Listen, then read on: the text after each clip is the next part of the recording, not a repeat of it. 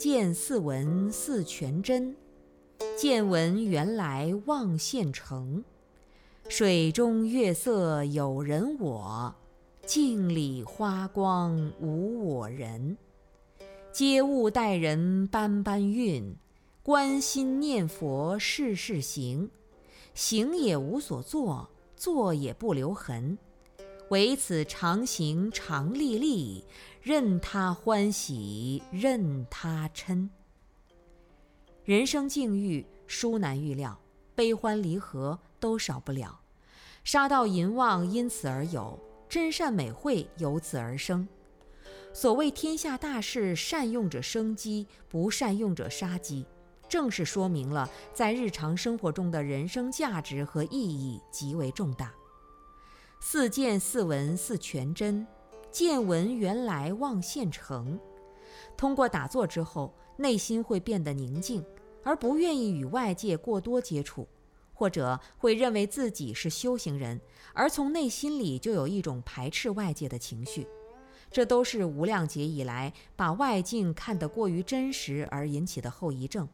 所以要知道，我们的见闻觉知在表面上看起来都是真实不虚的。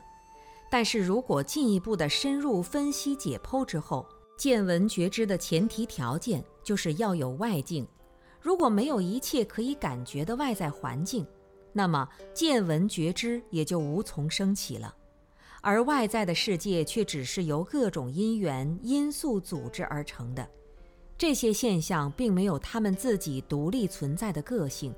而各种因缘因素也还是由另一些因缘因素组成，也没有他们自己的真实自信可得，是生灭变异、虚伪无主的。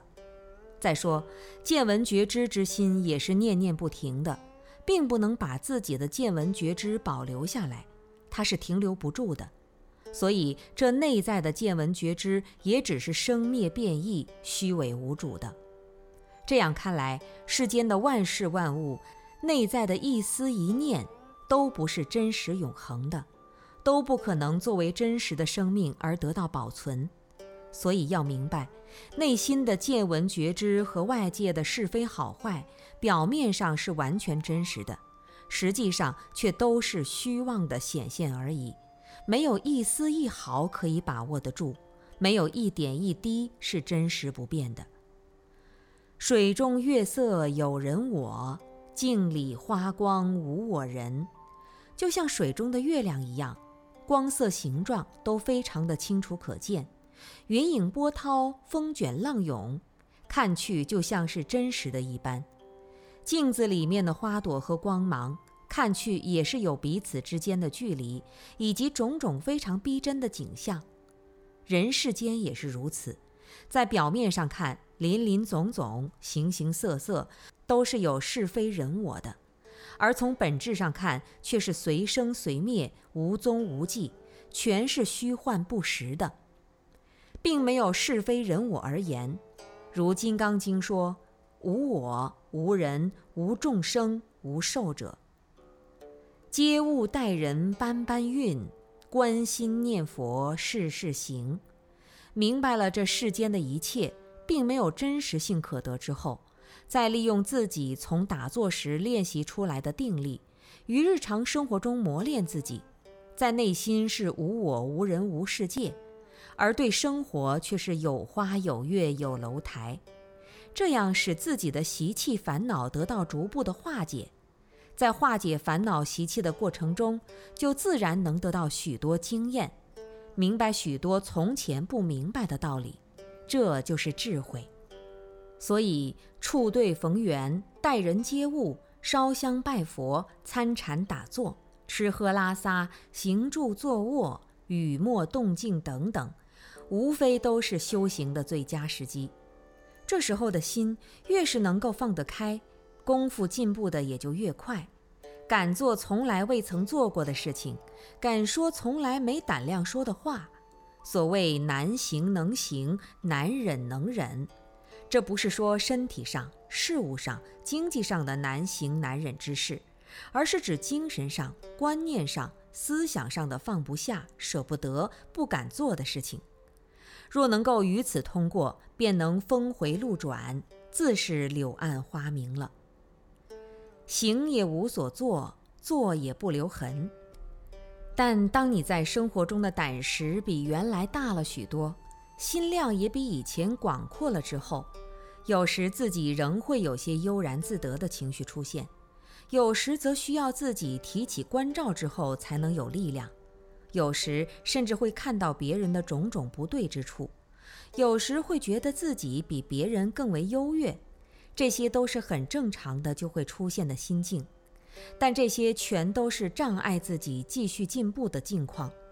所以在生活中关照的时候，要能够做到内心坦然，没有造作，不故弄玄虚，也不在内心深处留下任何痕迹，只是随缘来去。对世间的事情越来越清楚了，对自己的心理状态也越来越明白了。来如春梦了无际，去似秋雁过长空。如灵龟摆尾，自扫其迹，让人无迹象可寻，则能安稳于自家堂坳。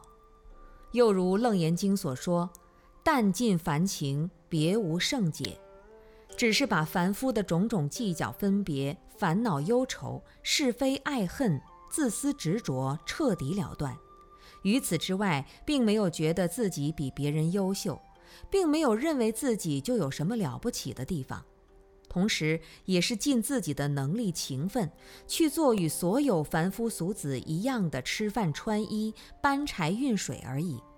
于生活之外，也不要觉得自己的一切行为都是超脱的，甚至连自己是不是修行人，是不是要广度众生的念头，也变得极为平常，而无一点奇特。唯此常行常立立，任他欢喜，任他嗔，就这样，一切事情都积极的去做，而且努力把它做得最好，做得最圆满。注意，这里的最好并不一定是以世俗人的价值观来说的，有时候会让别人觉得做得很好，但有时候别人却会觉得你太傻或没出息等等，这都是个人的价值观不同导致的。不要受这种片面而短浅的价值观所左右，只要是自己内心确实是没有任何贪嗔痴习性的执着，而清清楚楚地知道事情的来龙去脉。即使别人误会甚至诽谤，也能于心不动，这就是最好最圆满的事了。世间没有比这更为伟大的举动了。所以他人要喜欢赞叹也好，要嗔恨诽谤也罢，都一概由他去。所谓有缘随缘度，无缘任他去。另一方面，在坐下修行的过程中，就算自己明白了，不要去执着。但还是会有高兴或伤感的时候，甚至也会有喜欢或嗔恨的情绪出现。这是过去无量劫以来的习气，出来了，正是要见贼杀贼的时候，不可畏惧或逃避的，也是正好可以用功的时候。就是以行也无所作，坐也不留痕的办法对付，来就来吧，完了我就放下，使心凛然自觉，粒粒亲切。而不粘着，于是就会发现，原来欢喜、嗔恨、微笑、眼泪等等，都是自己生命中最完美的体现。